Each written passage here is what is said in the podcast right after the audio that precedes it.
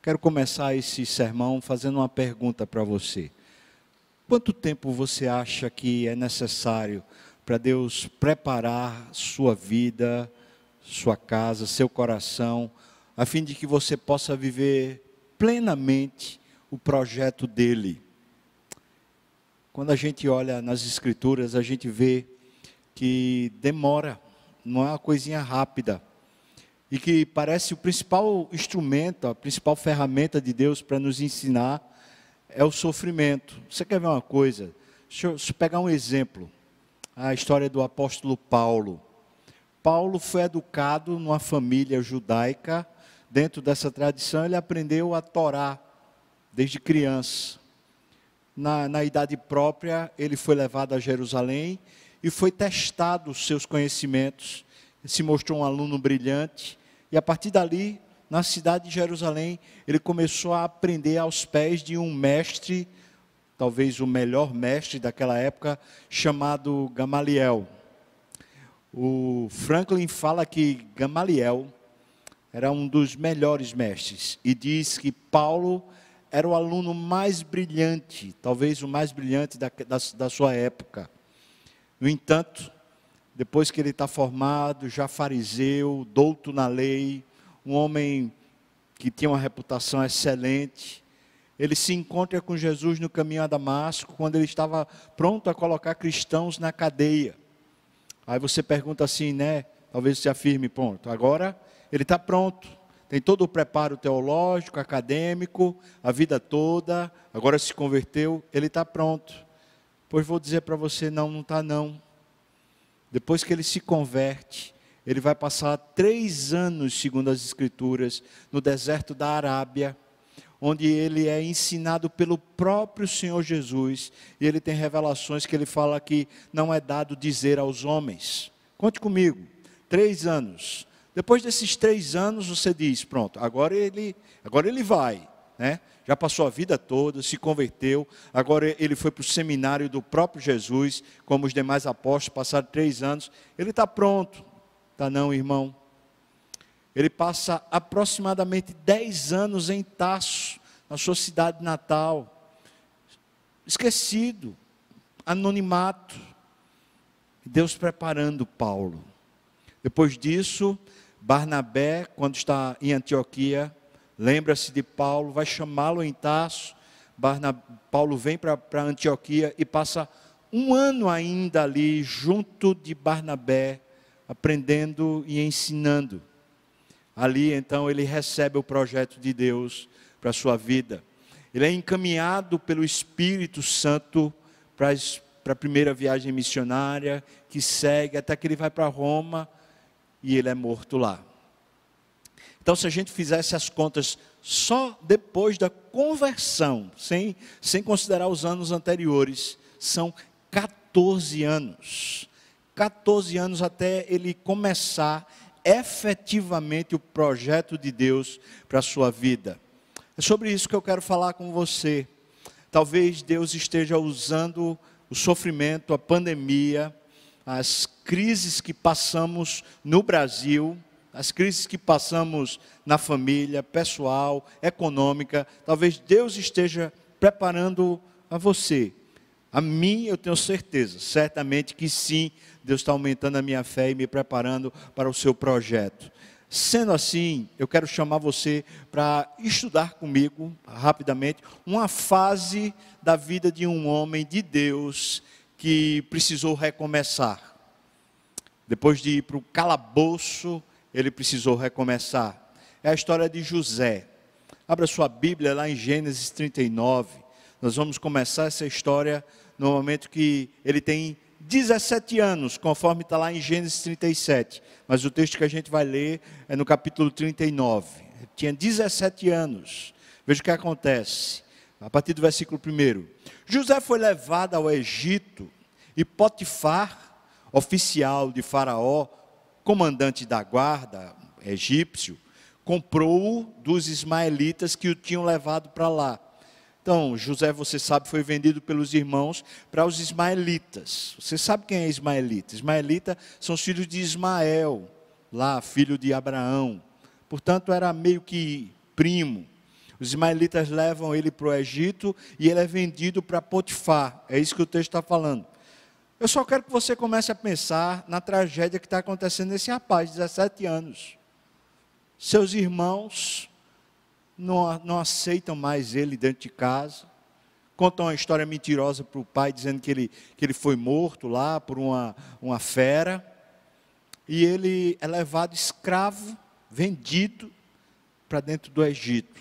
Uma, uma nação que não, não teme a Deus.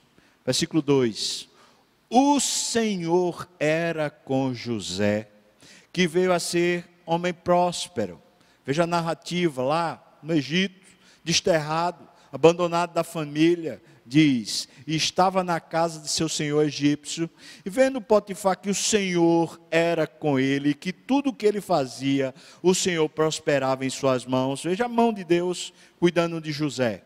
Logrou José mercê perante ele, a quem servia, e ele o pôs por mordomo, mordomo de sua casa, e lhe passou às mãos tudo o que tinha tudo. Versículo 5. E desde que o fizera mordomo de sua casa e sobre tudo o que tinha, veja o texto. O Senhor abençoou a casa do egípcio por amor a José. A bênção do Senhor estava sobre tudo o que tinha, tanto em casa como no campo. Ele está sofrendo. Ninguém pense que essa ascensão econômica para ele compensa a falta que ele tem da família. É um jovem está fora de casa. E ele está crescendo na casa desse homem, desse faraó. Por quê? Porque Deus o abençoava. No sofrimento, Deus está abençoando ele. Está fazendo ele prodigioso, competente. Mas veja que é a mão do Senhor quem está abençoando ele. Mas isso é só uma escola, é uma preparação. Versículo 6: Potifar, tudo o que tinha, confiou às mãos de José de maneira que, tendo por mordomo, de nada sabia, além do pão com que se alimentava. E aí o texto faz uma ressalvazinha, diz que José era formoso de porte e de aparência. O cara era bonitão. Versículo 7. Aconteceu depois dessas coisas que a mulher do seu senhor, a mulher de Potifar, pôs os olhos em José e lhe disse: Deita-te comigo. Esse segmento da história de José chama-se tentação. E a tentação, nesse caso em especial, é cobiçar o que você não tem. Faz parte da escola da vida de José. Essa mulher começa a cobiçá-lo. Ela é esposa do dono de tudo, mas José é a causa da bênção. E é semelhante ao que eu preguei hoje de manhã na história de Isaac. Parece que quando a gente começa a prosperar, sempre tem alguém com inveja para vir contra. E essa mulher, ela parece ter vindo direto do inferno para prejudicar a vida dele. Ela cobiça ele, que é o que ela não tem dentro de casa. Mas a tentação é ele cobiçar a única coisa que ele também não tem dentro de casa, que é essa mulher. Versículo 8 diz: Ele, porém, recusou e disse à mulher do seu senhor: Olha, teme por modomo meu senhor, e não sabe do que há em casa, pois tudo que tem me passou ele às minhas mãos. Ele não é maior do que eu nesta casa, e nenhuma coisa me vedou, senão a ti, porque és sua mulher. Percebeu? Percebeu que a tentação é essa cobiça de ter o que Deus não quer dar, porque se quisesse já teria dado. É de ter alguma coisa que está faltando. Me parece que boa parte do marketing é justamente isso. Talvez uma das grandes ciladas do diabo na nossa vida é isso: é cobiçar o que a gente não tem, e talvez não tenha, justamente porque Deus não quis dar. Mas aquela inveja, aquela coisa de dizer, ah, mas eu preciso ter, muitas vezes é a grande cilada do diabo. Para essa mulher, com certeza, foi uma cilada do diabo. E para José, era só uma tentação, que ele podia cair ou não, mas ele está falando para a mulher: você não, não é minha e eu não posso ter você, porque foi a única coisa que não me foi dado. Ele continua no texto falando: como, pois, cometeria eu tamanha maldade, veja só, e pecaria contra Deus? Aqui talvez o grande segredo do aprendizado é olhar para Deus. É isso que nos livra da tentação. É quando a nossa satisfação plena é Deus. Ele fala: como é que eu faria tamanha maldade? Mas como é que eu iria contra a vontade de Deus? Contra o projeto de Deus? Deus só me deu até aqui, então eu estou satisfeito. Eu não preciso passar para lá. Até aqui está bom o que Deus me deu está bom, estou satisfeito. Como eu pecaria contra o meu Deus? Satisfação plena em Deus. Certamente Deus é muito mais glorificado em nós à medida que estamos plenamente satisfeitos nele. Essas são as palavras de John Piper. O texto continua, versículo 10, falando ela a José todos os dias e não lhe dando ele ouvidos para se deitar com ela e estar com ela, sucedeu que certo dia veio ele à casa para atender aos negócios, e ninguém dos da casa se achava presente. Certamente a mulher preparou tudo. Verso 12. Então ela o pegou pelas vestes e, e lhe disse: Deita-te comigo. Ele, porém, deixando as vestes nas mãos dela, saiu fugindo para fora. Literalmente correu. 13 vendo ela que ele fugira para fora, mas havia deixado as vestes nas, suas, nas mãos dela, chamou pelos homens de sua casa e lhes disse: Veja que artimanha miserável. Vede, trouxe-nos meu marido, este hebreu, para insultar-nos. Veio até mim para se deitar comigo, mas aí eu gritei em alta voz. Ouvindo ele que eu levantava a voz e gritava, deixou as vestes ao meu lado e saiu fugindo para fora. Conservou ela junto de si as vestes dele, até que seu senhor, ou seja, o seu marido, tornou a casa. Então ela lhe falou segundo as mesmas palavras.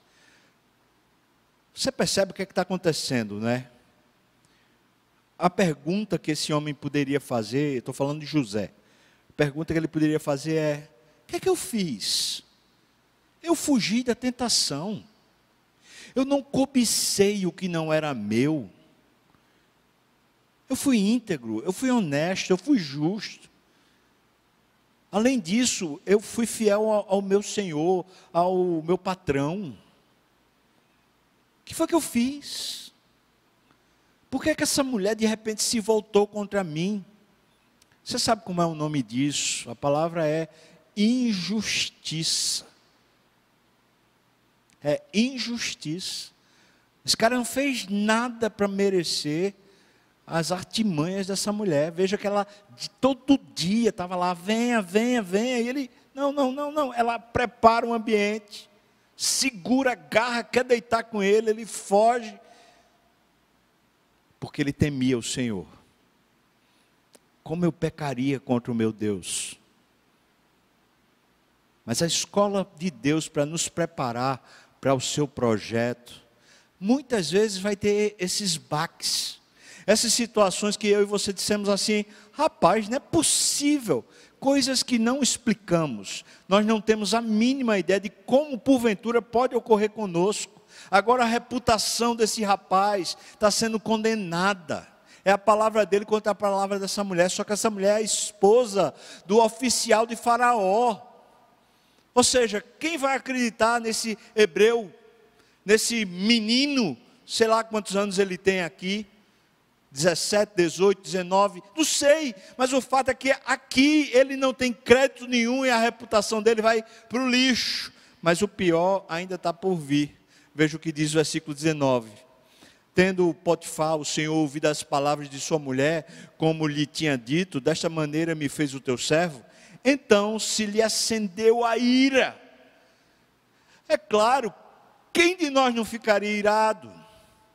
Uma pessoa que você dá confiança, uma pessoa que você gosta, que você faz crescer dentro da sua casa, na sua relação pessoal, e, e lhe traz desse jeito, é assim que Potifar está pensando. Ele tem toda a razão. A artimanha é da mulher. Versículo 20. E o senhor de José, o Potifar, o tomou e o lançou no cárcere, no lugar onde os presos do rei estavam encarcerados. Ali ficou ele na prisão. Eu disse para você que estava para piorar, e piorou. Agora não é só uma questão de reputação gasta.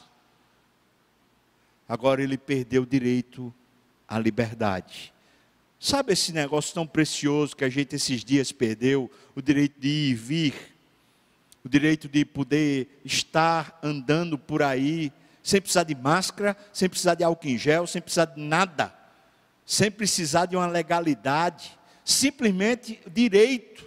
Esse homem agora está rompido, ele não pode estar numa prisão. Preciso dizer que nessa época, uma prisão é um calabouço tem nada desse negócio humanitário, direitos humanos, nada disso, irmão. Aquilo ali era terrível, era um buraco sem luz do sol, alimentação precária, condições terríveis. Versículo 21. No meio disso, versículo 21. O Senhor, porém, era com José. Mas vamos nos colocar no lugar dele, de José. Você acharia que o Senhor era com você? Ou talvez estivesse perguntando, mas Deus, eu fiz tudo direito. Eu estou tentando ser uma pessoa direita, organizada, íntegra. Estou respeitando, sendo uma pessoa honesta, esforçada, dedicada. O Senhor não é comigo, não. O Senhor me rejeitou. O Senhor me abandonou. Porque uma injustiça dessa acontecendo comigo. Mas veja o texto, versículo 21 diz: O Senhor, porém, era com José. E veja, ele foi benigno. Irmãos, eu e você não podemos menosprezar a escola de Deus na nossa formação. Deus também nos abençoa na, nas tragédias nas circunstâncias que eu e você não sabemos explicar o porquê, mas até nisso Deus nos abençoa. E o texto diz que Deus era benigno com José. Sabe o que quer dizer benigno aqui? Generoso com José. No meio de uma situação que você diz assim, mas é injustiça. O texto diz: e lhe deu mercê perante o carcereiro, o qual confiou às mãos de José todos os presos que estavam no cárcere. E é claro, irmão, que ele não fazia isso, isso não aconteceu do dia para a noite. Foi um processo que o carcereiro foi começando a confiar em José, por causa da mão de Deus. E agora todos os presos estão sob a tutela, a batuta de José. O versículo segue dizendo: E ele fazia quanto se devia fazer ali. Ou seja, ele continuou sendo aquela mesma pessoa, responsável, íntegro, direito, sem maldizer. Nenhum momento o texto fala, mas esse homem não é de ferro nem de plástico, ele tem sentimento. É claro que ele teve crise. Primeiro, os seus irmãos o abandonam, o vendem, o traem. Depois, quando aparentemente vai ter um progresso na vida, um progresso financeiro, um status social, mas ainda tem um sentimento de perda, daquela perda de qualidade de vida da família, está distante, está abandonado. Aí agora vem essa mulher e, e simplesmente estraga tudo. Ele não é de plástico e, e é um jovem. Como é que ele interpreta isso? Deus está formando o caráter desse homem. Deus está preparando ele para uma obra exponencialmente maior. Mas precisava disso. Claro, José não está vendo o futuro, José nem sabe o que vai acontecer lá adiante, a não ser por uma visão que Deus tinha dado de um sonho. Mas o sonho ele não conseguia entender claramente como, como seria o processo. Deus tinha dito qual era o projeto da vida de José. mas ele não sabe como, e aqui está o processo pelo qual José vai viver o projeto de Deus. O versículo 22 diz: O qual confiou as mãos a José todos os presos no cárcere. Aí o versículo 23 diz: E nenhum cuidado tinha o carcereiro de todas as coisas que estavam nas mãos de José, porquanto o Senhor era com ele, e tudo o que ele fazia, o Senhor prosperava. Sabe, se, se tem uma coisa preciosa na nossa vida, é essa relação com Deus. Olha, não tem um servo de Deus que você encontre na Bíblia, um sequer, que tendo vivido assim plenamente nas mãos de Deus não tenha prosperado. Às vezes prospera no cárcere, às vezes prospera no deserto, como vimos hoje Isaac. Ou seja, as circunstâncias não necessariamente são boas, mas a pessoa prospera porque a alma está rica, a alma está cheia do Espírito, está cheia de Deus. No capítulo 40, a gente começa a ver José servindo com muita humildade. E essa é uma escola divina. Versículo 1 diz: Passadas estas coisas, aconteceu que o mordomo do rei do Egito e o padeiro ofenderam o rei, o Faraó. Versículo 2: Indignou-se Faraó contra os dois oficiais, o copeiro-chefe e o padeiro-chefe, e mandou detê-los na casa do comandante da guarda, no cárcere, onde José estava preso. Sabe o que eu estou vendo? Eu estou vendo uma mão invisível. A gente sabe do final da história. E a gente sabe por que isso está na narrativa do texto. Porque isso será a ferramenta de Deus finalmente fazer o projeto acontecer na vida de José.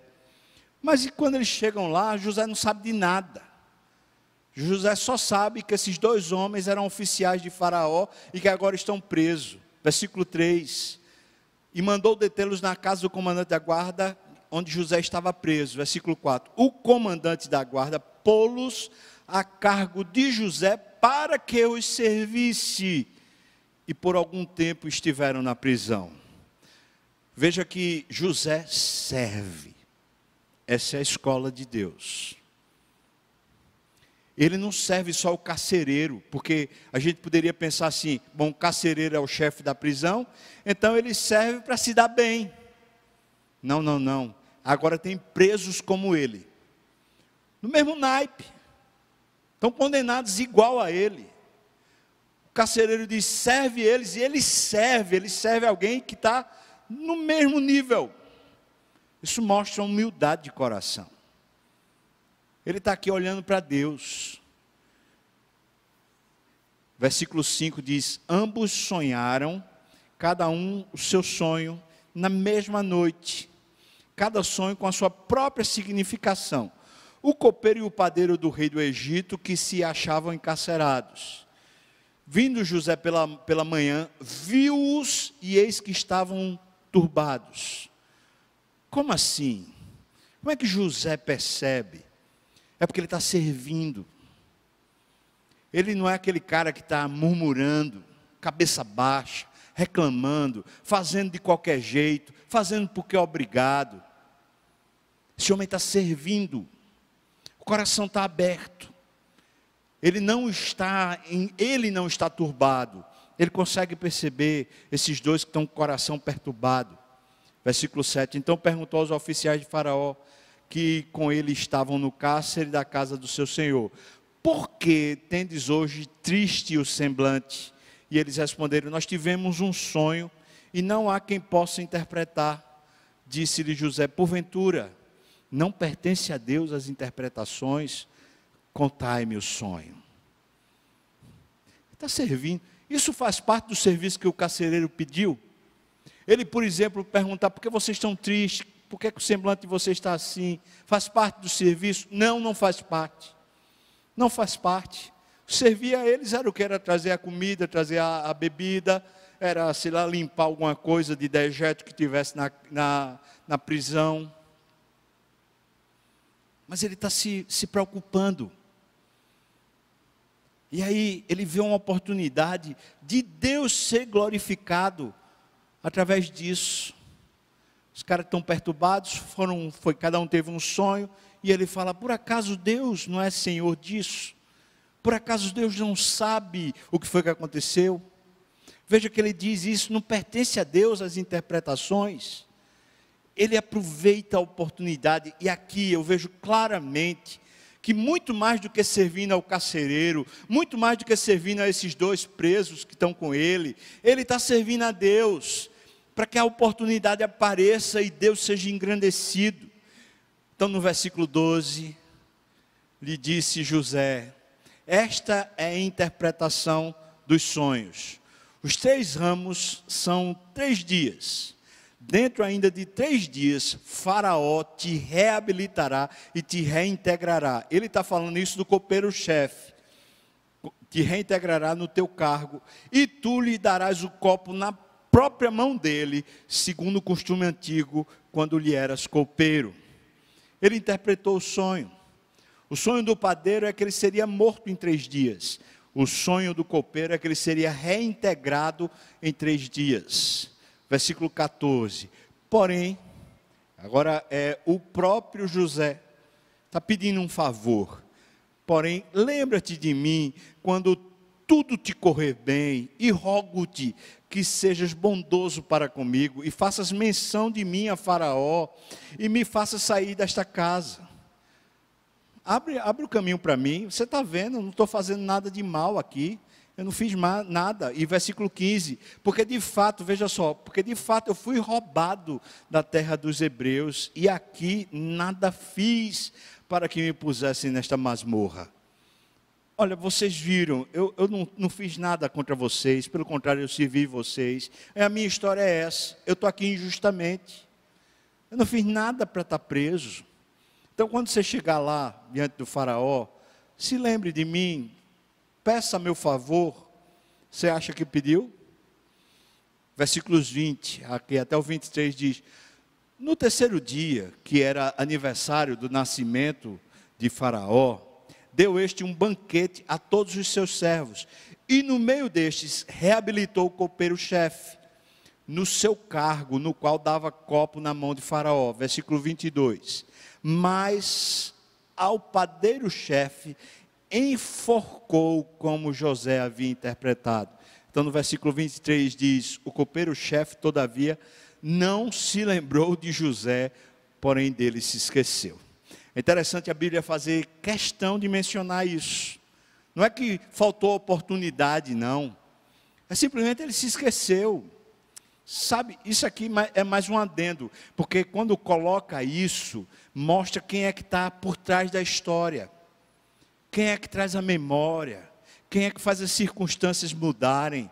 Não são os homens, não é quem me indica, não é quem se lembra de mim. As oportunidades, muitas vezes, para nós crentes, a gente pensa que vão vir pelo nosso esforço, ou porque a gente conhece alguém, ou porque, sei lá, a gente é muito habilidoso, ou porque a gente tem algum quê especial. Sabe, as oportunidades para o plano de Deus acontecendo na nossa vida virão no tempo de Deus, na maneira de Deus, porque Deus não se esquece de nós. Mas se a gente tenta, sei lá, um conhecido, uma pessoa importante, uma pessoa que pode abrir uma porta para a gente, uma porta de emprego, uma oportunidade de, de crescimento, uma, a gente pensa que isso vai dar em alguma coisa, mas é Deus quem se lembra. É só Deus quem se lembra, porque enquanto estamos na escola preparatória de Deus, Deus vai certamente nos envolver nas situações onde a gente precisa de uma coisa muito simples humildade para servir. Porque a humildade faz da gente uma pessoa simples que se adapta em qualquer circunstância. Quem é humilde é feito uma esponjazinha, cabe em qualquer lugar. Quem é arrogante, cheio de empáfia, é como se fosse um ferro gigante, não cabe em canto nenhum. Por mais que você tente organizar, é sempre pesado, é sempre danoso, é sempre difícil por causa da arrogância. O texto então vai para o capítulo 41. Agora, Deus age em favor daqueles que por Ele espera, conforme está em Isaías 64. a gente vê a história começando a mudar. Versículo 4 do capítulo 41 de Gênesis é o primeiro sonho de Faraó. As, as, vacas feias à vista e magras comiam as sete formosas à vista e gordas. Então acordou Faraó. No versículo 7, a gente encontra o segundo sonho de Faraó. As espigas mirradas devoraram as sete espigas grandes e cheias. E então acordou Faraó. Fora isto um sonho. Naquela mesma noite, Faraó teve dois sonhos. Nos dois sonhos, ao final deles, ele acordou. Ele não conseguiu dormir. Ficou agoniado com aquele negócio. Você acha que quem mandou esse sonho para Faraó? Quem? Você acha que quem se lembrou de José? Versículo 8 diz: De manhã, achando-se ele de espírito perturbado, Faraó estava agoniado mandou chamar todos os magos do Egito e todos os seus sábios e lhes contou os sonhos, mas ninguém havia que lhes interpretasse. Faraó está em maus lençóis, agoniado, nervoso, sabe que alguma coisa aconteceu, ele sabe que tem um recado para poder se organizar, mas não sabe o significado.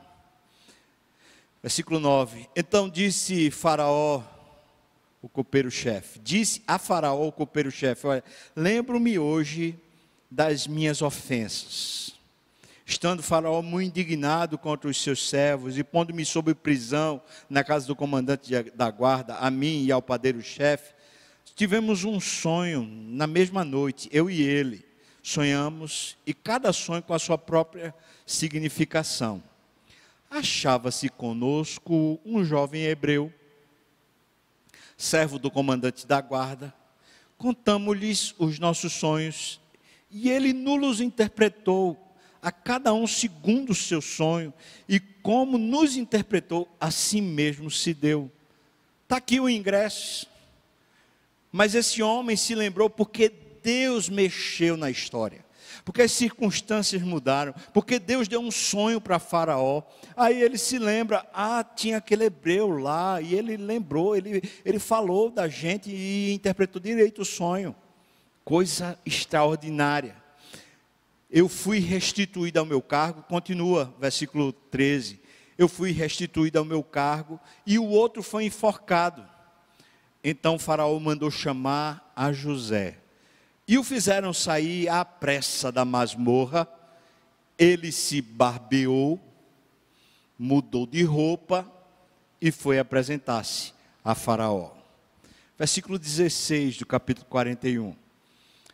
Depois que o Faraó conta o sonho, respondeu-lhe José: Não está isto em mim, mas Deus dará resposta favorável a Faraó. Então Faraó contou a José os seus sonhos no versículo 25, então lhe respondeu José: As sete vacas boas serão sete anos, as sete espigas boas também sete anos. O sonho é um só. As sete vacas magras e feias que subiam após as primeiras são sete anos, bem como as sete espigas mirradas e crestadas do vento oriental serão sete anos de fome. Veja agora o versículo 28. Esta é a palavra, como acabo de dizer a Faraó, que Deus manifestou a Faraó o que há de fazer. Faraó, você está entendendo? Foi Deus que apareceu no seu sonho para dizer para você como é que vão ser os próximos 14 anos. Versículo 29. Eis aí vem sete anos de grande abundância por toda a terra do Egito seguir-se-ão sete anos de fome, e toda aquela abundância será esquecida na terra do Egito, e a fome consumirá a terra.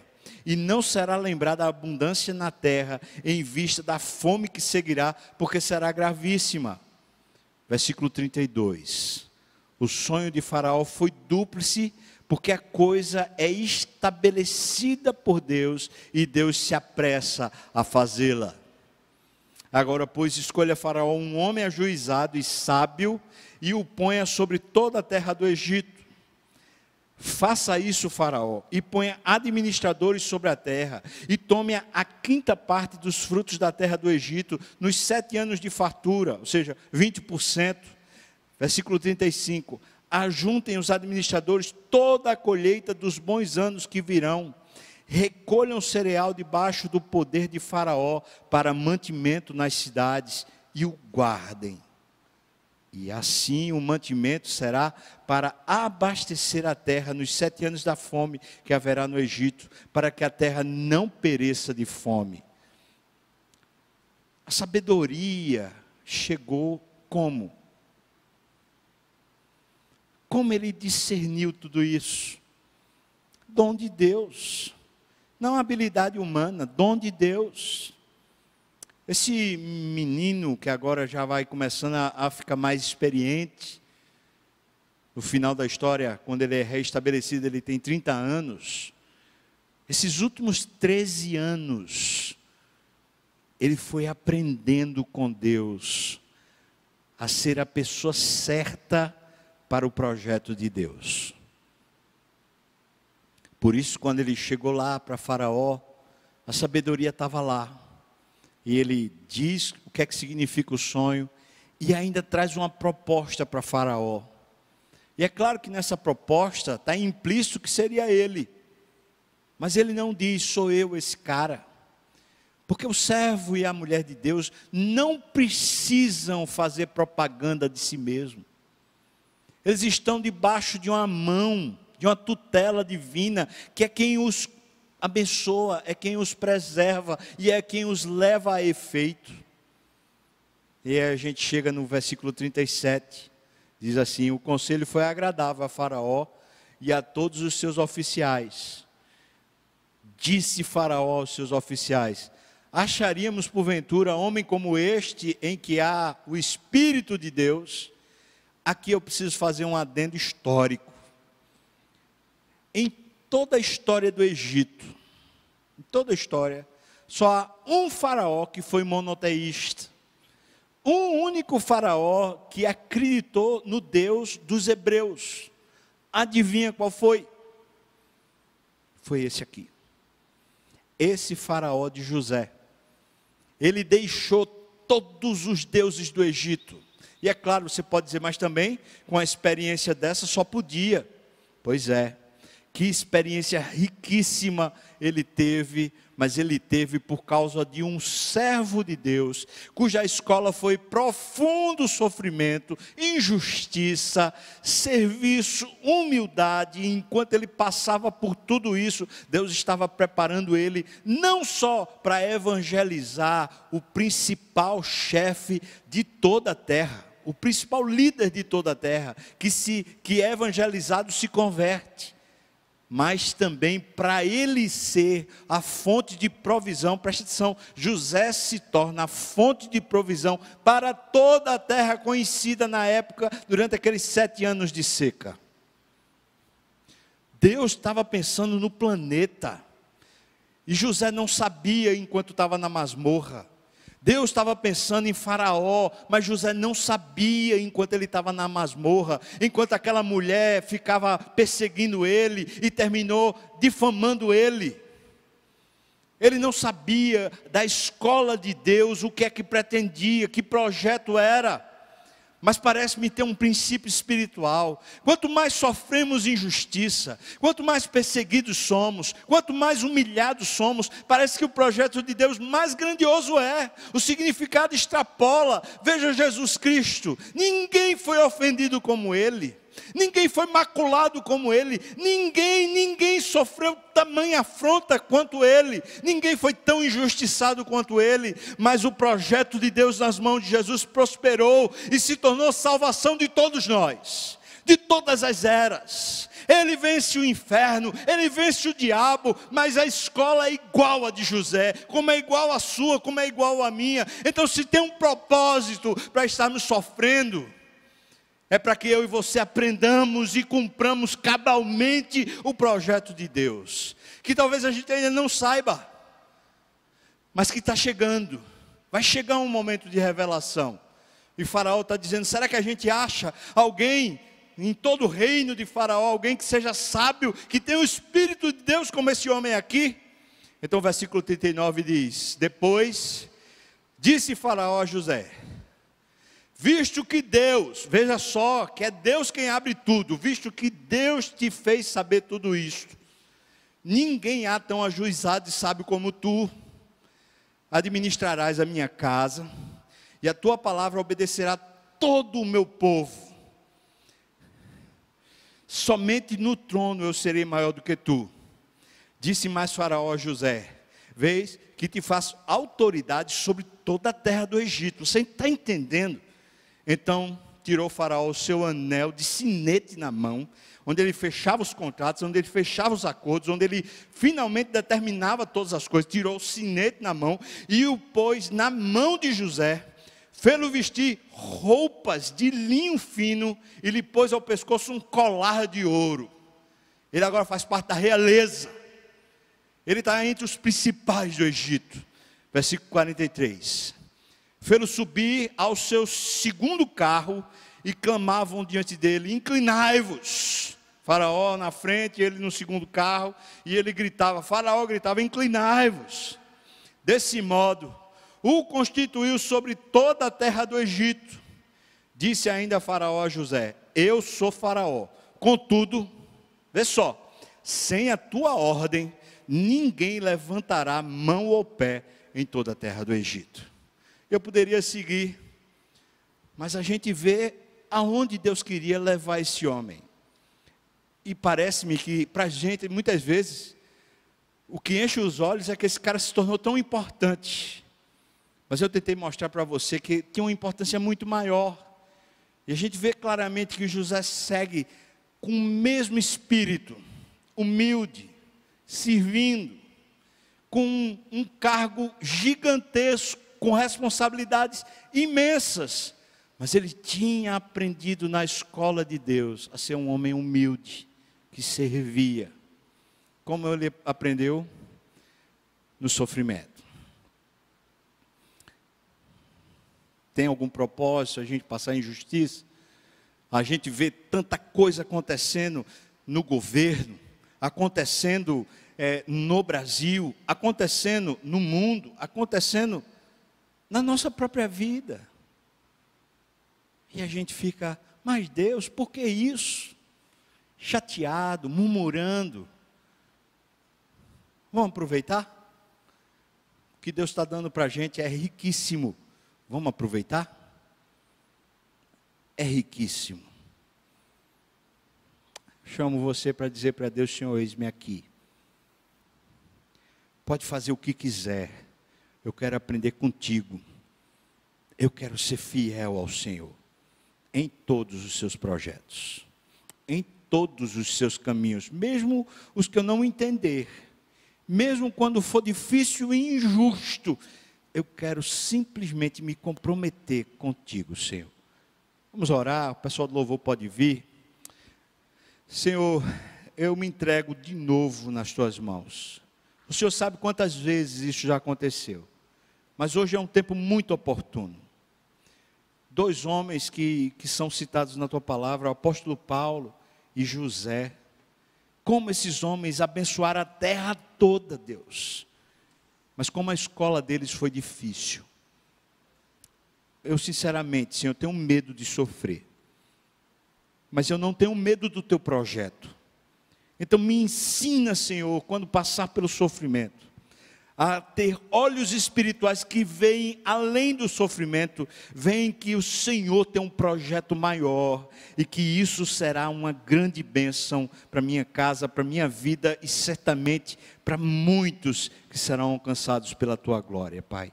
Então, por misericórdia, Senhor, me dê confiança, me dê perseverança, me dê segurança enquanto eu passo pelo sofrimento, Pai. Me ajude, Senhor, e sinceramente me faça humilde, Deus, no nome de Jesus. Que a graça do nosso Senhor e Salvador Jesus Cristo, o amor de Deus, o nosso querido e amado Pai, a comunhão, o consolo, a presença, o poder, a perseverança, o avivamento do Espírito venha sobre nós, o povo do Senhor, não só agora, mas até quando o Senhor voltar e nos tomar para si. Aleluia. Amém. Amém. Deus abençoe você, irmão.